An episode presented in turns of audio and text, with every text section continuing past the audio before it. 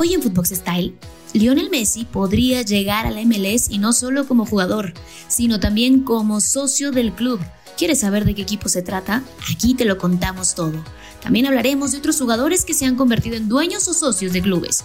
El fútbol paga tan, pero también que alcanza hasta para comprar un equipo. Quédate, esto es Footbox Style. Acompaña a Mari Carmen Lara en Footbox Style, un podcast de Footbox. Hola, hola, ¿cómo estás? Bienvenido y bienvenida a un nuevo episodio de Footbox Style. Soy Mari Carmen Lara, como siempre feliz de tenerte aquí. En el episodio de hoy es muy interesante porque te hablaremos de estos futbolistas que tuvieron esa visión de empresarios, que vieron más allá y terminaron no solamente por jugar, sino también por invertir su dinero en algunos clubes Así es de que pon muchísima atención. Esta es una noticia que sin duda alguna le ha dado la vuelta al mundo y también en las redes sociales, ¿no?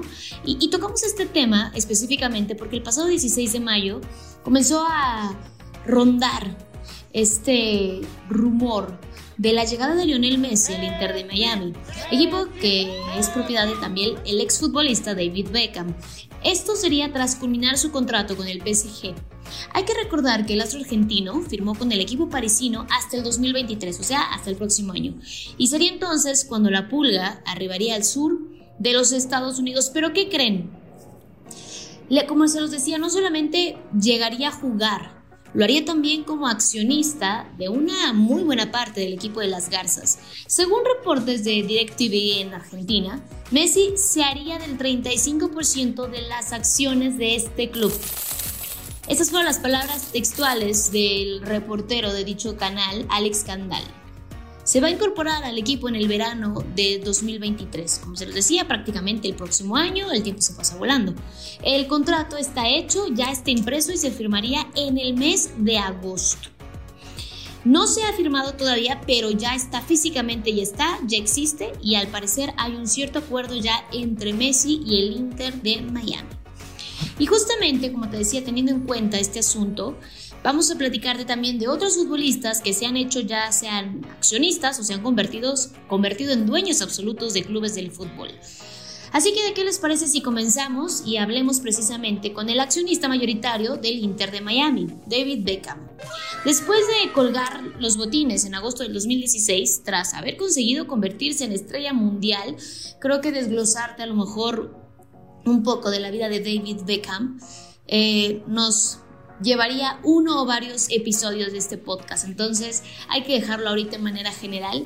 Se convirtió en estrella mundial. Todo el mundo lo conoce a lo largo de sus dos décadas como futbolista profesional. Hizo realidad su sueño que siempre en entrevistas le preguntaban qué era lo que quería y él decía tener un equipo de fútbol. Y luego de seis años de arduo trabajo, Beckham publicó una fotografía en un antiguo estadio de béisbol de Miami con capacidad para 20.000 personas para mostrar el lugar en el que debutaría su equipo, al que le llamó el Inter Miami en la MLS. El club fue fundado, como se les decía, por este jugador, Marcelo Claure y Masayoshi Son, en enero del 2018 y compite en la conferencia este de la Major League Soccer. Esto ya desde la temporada 2020. Podemos hablar que es un club relativamente nuevo y donde también recordemos que estuvo Rodolfo Pizarro, que llegó como una gran contratación, pero pues la verdad es de que pasó sin pena ni gloria en este equipo. Y hablando de futbolistas de la Liga Española, ¿qué les parece si le damos un giro? Porque me gustaría también contarles de Andrés Iniesta, quien hace 11 años se hizo de Albacete Balompié. Mismo que estaba inmerso en una gran crisis económica por lo general, pues es una, echar un volado al aire, es complicado porque pues la verdad hacerte de acciones de equipos no solamente es decir, bueno, voy a comprar el equipo, sino también conlleva otras responsabilidades, no solamente es decir, soy dueño de, hay que pagar muchísimas cosas y muchas veces pues no sale el negocio, pero como se los decía, regresando al tema, Andrés Iniesta eh, agarró este equipo, Albacete Balompié, en una gran crisis económica con una deuda de 18 millones de euros, por lo que el jugador del Barça compró un total de 7.000 acciones y gracias a eso la entidad castellana pudo subsanar sus cuentas y poder acceder y ascender incluso en la liga en la tercera liga, categoría en la que milita actualmente. Y es que una de las muestras de cariño que le dio el Alba al centrocampista es una camiseta firmada por todos los jugadores de la plantilla en la que figuraban dedicatorias deseándole un buen mundial de cara a Rusia 2018. Esto ya tiene sus añitos, de repente por el tema de la pandemia como que decimos, ¿cómo? ¿Ya cuatro años? Pues sí, ya cuatro años. Y suerte en su nueva etapa como futbolista en Japón. Sin embargo, en el 2019 el club cambió de dueños y el grupo Skyline, un grupo de empresarios con experiencia en la gestión de clubes deportivos, tanto en España como en todo el mundo, se hizo ya propietario absoluto de este club, desvinculando así a la familia Iniesta. Por su parte, Zinedine Zidane, ex entrenador del Real Madrid, también se vinculó con una entidad deportiva cercana a su zona natal. Esto yo creo que debe ser algo también increíble y padrísimo, que puedas estar eh, o que puedas comprar un club, no sé, en mi caso, ¿no? Yo que soy de, del Estado de México, a lo mejor imagínate tener acciones en el Club Toluca, el club al que le vas, esto es algo increíble. Pero te digo, regresando a este tema, el club se llama Evian Tonkayak, el club francés estuvo en varios aprietos también económicos para poder seguir compitiendo y tuvo que empezar a buscar, pues, gente que pudiera apoyarle. El presidente del máximo era el máximo, bueno, el máximo patrocinador de este club, era una marca de lácteos que todavía existe y es muy importante, Frank Leboeuf, se puso en contacto con varios campeones del Mundial de Francia celebrado en 1998. Así entonces, además de Sisu, que se hizo con un 2% de las acciones del club francés, se sumaron Lizarazu, Boxian y Dutreuil. Cada uno y cada uno de, estas, de estos jugadores, o exjugadores mejor dicho, con una participación del 1%. En el año del 2016, el equipo se tuvo que disolver porque el Tribunal de Comercio comunicó que Le Vianton Kayak no presentaba las garantías económicas necesarias pues, para competir. Como te decía, no solamente es hacerte las acciones de un club, sino también comprobar que se puede solventar, que es un negocio, que se puede apoyar. Cuando no sucede este tipo de cosas, bueno, definitivamente pues tienden a desaparecer. Por lo tanto, fue un cruel final para un equipo que estuvo en la máxima categoría del fútbol francés del 2011 a 2015. Pasemos a noticias también agradables, creo que esto también es muy importante y este es un sueño yo creo hecho realidad. Vamos a hablar de imperios y platicamos ahora de Ronaldo Nazario. El exfutbolista brasileño se convirtió en el propietario del Valladolid en junio del 2018.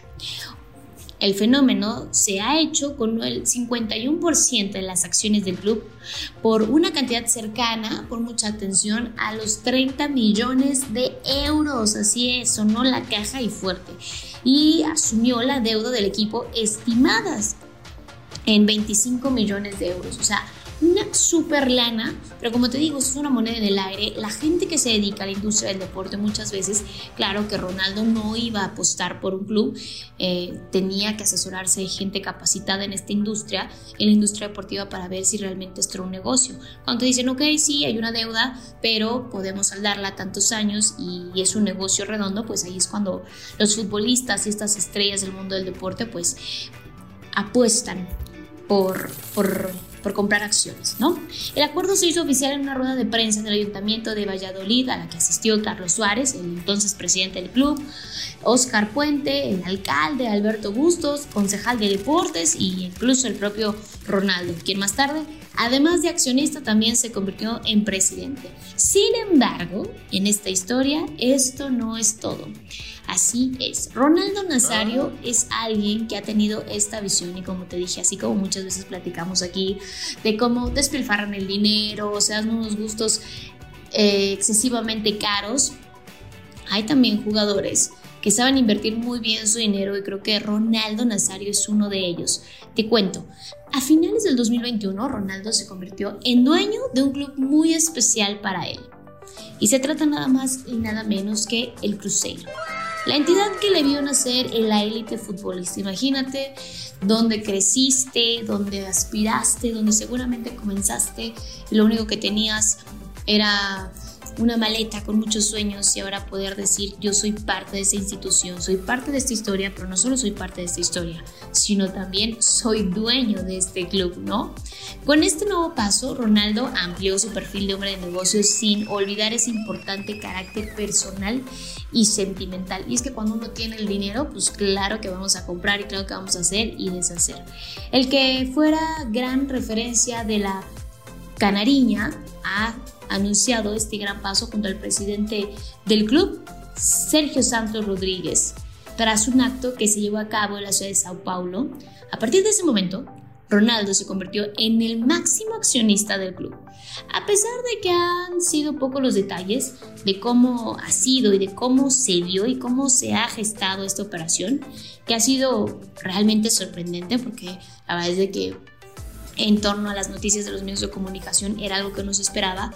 Lo que sí se ha hecho pública es la cantidad por la cual Ronaldo Nazario pagó a dicho club para poder hacerse de estas acciones. Y la cantidad es una cantidad bastante fuerte. Entonces imagínate la cantidad de dinero que hay en inversiones y en su cuenta bancaria para que pueda hacerse, como decíamos, del Valladolid, pero también comprar acciones en este club, el Cruzeiro que tanto le representa al brasileño. Pagó la módica cantidad de 62.5 millones de euros. Y no solamente son estos personajes, hay muchos personajes seguramente que también han impactado y no solamente futbolistas, sino también atletas o exatletas, exdeportistas de otras disciplinas que han invertido su dinero para poder tener acciones en la industria del deporte, que es una de las industrias sin duda alguna más rentables. Cuéntanos quién sobra, quién falta en esta lista. Gracias por acompañarnos en un episodio más de Footbox Style. Recuerda que somos un podcast exclusivo de Footbox y que te esperamos en todas nuestras plataformas y redes sociales.